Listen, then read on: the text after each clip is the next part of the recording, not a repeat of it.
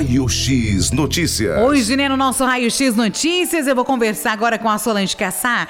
Ela que é técnica em alimentos. Boa tarde, Solange.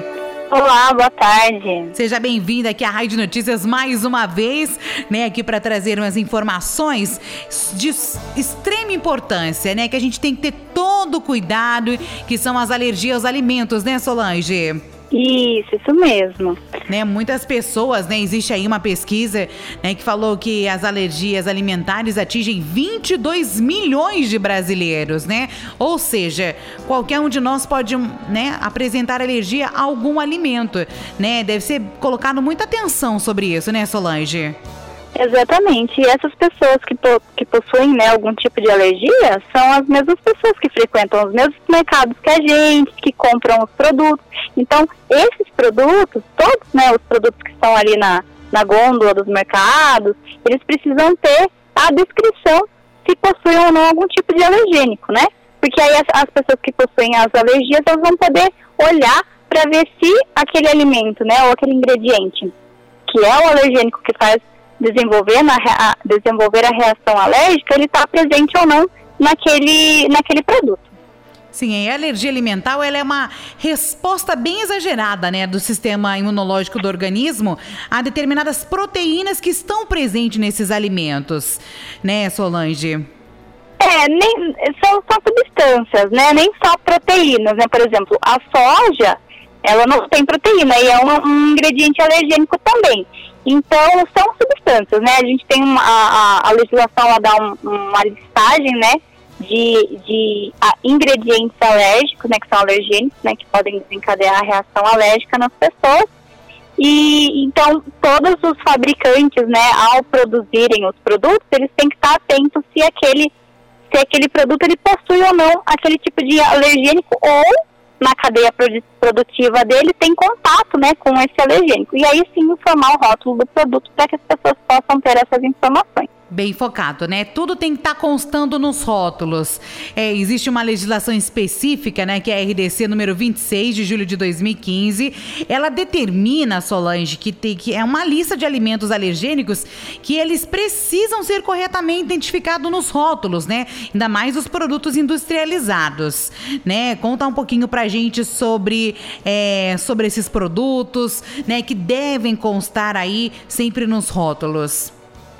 Então, a, essa, essa legislação que foi citada, ela dá uma série de, de, de alimentos, né, ou ingredientes. Aí a gente tem vários, tem o trigo, tem a aveia, tem a soja, tem o leite de todos os mamíferos, tem todas as, as nozes, né, enfim, é, todo tipo de nuts, né, que a gente chama, né, que é a castanha, nozes em si, o pistache, né, aí a gente tem peixe, crustáceo, então são uma série de, de alimentos aí que quando o alimento ele tem esse ingrediente ou ele pode, né, no processo ali produtivo, a, o produtor ele não garante, não garante que não vai existir uma contaminação cruzada, ele não consegue garantir que isso não vai acontecer, ele também tem que incluir que o alimento pode conter aquele alimento, aquele ingrediente, né, alergênico. Então você tem que estar bem determinado no rótulo para que a gente não, não tenha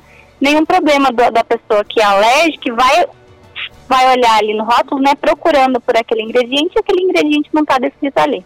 Bom, e a gente acaba observando, principalmente nos mercados, Solange, né? Eu acho que os mais comuns, que as pessoas ficam mais atentas, é o glúten e a lactose, né? Que eles vêm bem grandes. Mas no rótulo, né, a gente tem que ficar bem atento às outras alergias que podem causar. Isso. É, a questão do glúten não é uma alergia, tá? É uma doença. Uma intolerância, é, é, né? Isso. Inclusive até uma outra legislação, não é essa citada, não é a RDC 26. É uma outra legislação, tá? Um outro, uma outra norma que é por causa da doença celíaca, né? Que está ligado a, ao glúten, né? Então, alguns alimentos têm o glúten. Então, é, é, todos os alimentos né, que contêm algum tipo de o trigo, né, a cevada, a aveia também, eles têm o glúten, né, na, ou como ingrediente ou como ingrediente principal, né, de, por exemplo, o trigo é, tem glúten, né, naturalmente. E outros também que tem por conta da, da contaminação cruzada do processo, eles também têm que incluir. Então, no rótulo é obrigatório incluir os alergênicos, que é dessa legislação da RDC 26, e mais a informação de contém ou não contém o glúten, né? Ele não, não fala ah, os, os, os alimentos que, que podem ter, não. Fala só contém ou não contém. E nem sempre é fácil, né, as pessoas descobrirem né, a presença desses alergênicos, né, Solange? Exatamente, né? Por isso que é obrigatório ter no rótulo. Então, a obrigatoriedade de informar o consumidor vem do produtor, vem do, é, da indústria, né? De quem está produzindo, né? Ou no supermercado, né? De quem está produzindo este produto. Tá, o que pode acontecer também, Solange? Um exemplo, eu sou alérgica a alguma coisa que não está constando que tem naquele produto. Tipo, ele não consta que tem aquilo, mas ele tem. O que, que isso pode acontecer? O que, que isso pode render aí para os fabricantes? Bom, a nível de saúde, né? É, primeiro para o consumidor. Bom, eu entrei em contato com um ingrediente que eu sou alérgica e não estava descrito no rótulo a, a, a, o que pode desencadear em relação à saúde depende do tipo de grau de alergia, né? É, dependendo do caso, isso pode até levar a óbito. Então, sabendo que o quanto isso é sério, se o, eu não tiver essa informação, né, e eu for prejudicada, eu posso sim entrar até com processo contra, né, a indústria que produziu, né, e se eu comprovar, preciso comprovar, né, é, mediante o laudo médico, né, que eu sou alérgica àquilo, que eu consumi aquele produto dentro daquele tempo, né, de, de onde eu desencadeei a, a, reação alérgica, eu posso sim processar a, a indústria que não, não colocou ali de maneira clara, né, a presença ou a suposta presença desse, desse ingrediente alergênico. Bom, isso a gente já, já falamos aqui dos produtos industrializados, mas pode acontecer também em restaurantes, né, lanchonetes, de consumir algo que às vezes não estava descrito no cardápio que continha, pode acontecer também. É, a diferença é que quando a gente compra no supermercado, existe um rótulo, né? São produtos embalados. Então é mais fácil da gente procurar, de ler a informação, porque ela tem que estar obrigatória ali. Mas vamos pensar, por exemplo, numa pessoa que é alérgica a camarão. E ela vai num restaurante que manipula camarão também. Não existe rotulagem disso, porque nos alimentos não vem no rótulo, né? Vem no prato, vem ali, não, não, tem, não existe uma embalagem. No cardápio também não é escrito, né? Exato. Então não existe uma obrigatoriedade para quando o produto não é embalado. Então, a, a, pessoa que tem esse tipo de alergia, ela tem que é, procurar o gerente, né, o proprietário do estabelecimento e perguntar, olha, que se faz camarão, manipula, como que é feito, é na mesma, no mesmo ambiente, né? Porque dependendo da alergia, ele não pode ser nem manipulado junto, né? Às vezes o mesmo óleo de fritura acaba fritando, né, um frango e um camarão. Se ele for, se a pessoa for alérgica a camarão e comer um frango que foi frito na, no óleo do camarão, ele também vai desencadear a reação alérgica, né? Então tudo isso tem que ser bem estudado e conversado. Né? E tem que ter colocado muita atenção sobre isso. E Solange, acho que muitos devem estar se perguntando, porque eu já conheço casos também de pessoas que não tinham, você citou aí o camarão, por exemplo, que comia camarão e do nada começou a ter alergia a camarão. Isso pode acontecer, né? As alergias alimentares, elas não só se manifestam na infância, adultos também podem desenvolver, né? Pode, pode sim. Ninguém tá, ninguém tá livre. A qualquer momento a gente pode sim desenvolver uma alergia que antes não tínhamos. Isso pode acontecer, né? Até como você já explicou aqui pra gente, não só na infância, mas durante a fase adulta, e todo cuidado é pouco, né? Como a pessoa pode saber que tá com alguma alergia? Quais são os primeiros sintomas, né, da alergia alimentar?